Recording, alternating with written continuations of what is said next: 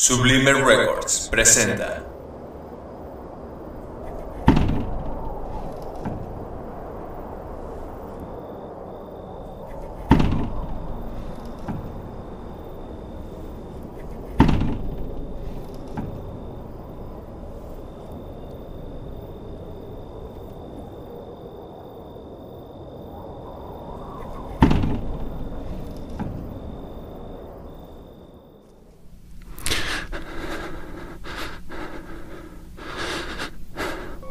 Aquella noche desperté de un sueño intranquilo cubierto de sudor.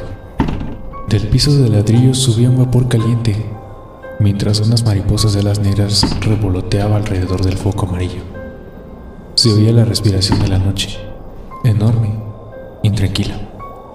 Desde que había llegado al pueblo, los sonidos del exterior no me dejaban descansar. Era como si la tierra de este lugar no quisiera que estuviera en ella, ni sus habitantes.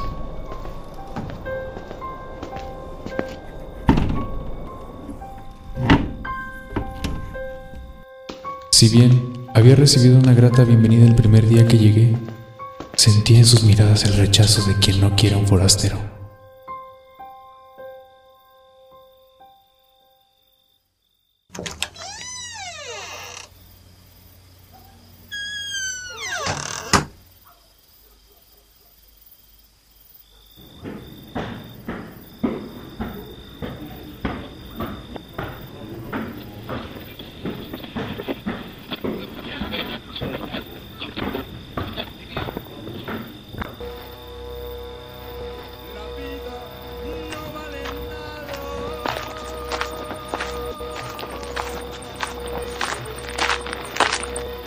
¿A dónde va, señor?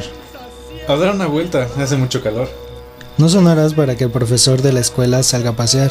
Además, todo ya está cerrado y no hay alumbrado aquí. Más le valiera quedarse. No se preocupe, ahora vuelvo.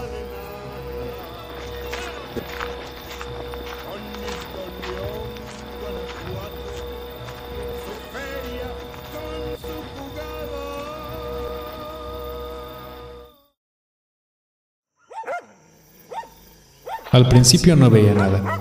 Caminaba tiendas por las calles empedradas, mientras fumaba un cigarrillo. De vez en cuando la luna se asomaba entre las nubes, iluminando las paredes de las casas. La noche vibraba, llena de hojas e insectos. Los grillos vivaqueaban entre las hierbas altas, al igual que las estrellas en el cielo, quienes también habían hecho campamento. Pensé en el universo. Era un vasto sistema de señales, una conversación entre seres inmensos. Mis actos, el serrucho del grillo, el parpadeo de la estrella, no eran sino pausas y sílabas, frases dispersas de aquel diálogo. Tiré el cigarrillo al piso y caminé largo rato, despacio. Me sentía libre. La noche era un jardín de ojos. Sin embargo, al cruzar la calle, sentí que alguien se desprendía de una puerta. Volteé, pero no alcancé a distinguir nada. Apreté el paso. Unos instantes después percibí el apagado rumor de unos guaraches. No quise volverme, aunque sentía que la sombra se acercaba cada vez más. Intenté correr, pero no pude. Me detuve bruscamente. Antes de que pudiera defenderme, sentí la punta de un cuchillo en mi espalda. No se mueva, señor, o se lo entierro. ¿Qué quieres? Sus ojos, señor. ¿Mis ojos? ¿Para qué te servirían mis ojos? Mira, aquí tengo un poco de dinero. No es mucho, pero es algo. Te daré todo lo que tengo si me dejas. No vayas a matarme. No tenga miedo, señor. No lo mataré. Nomás voy a sacarle los ojos. Pero, ¿para qué quieres mis ojos? Es un capricho de mi novia. Quiere un ramito de ojos azules y por aquí hay pocos que los tengan. Mis ojos no sirven. No son azules, sino amarillos. Ay, señor, no quiere engañarme. Bien sé que los tiene azules. No se le sacan a un cristiano los ojos así. Te daré otra cosa. No se haga el remilgoso. Dé la vuelta.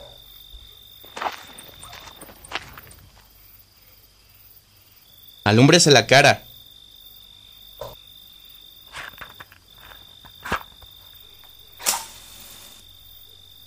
¿Ya te convenciste? No los tengo azules. Ay, qué mañoso es usted. A ver, alúmbrese otra vez. Arrodíllese. ábralos bien.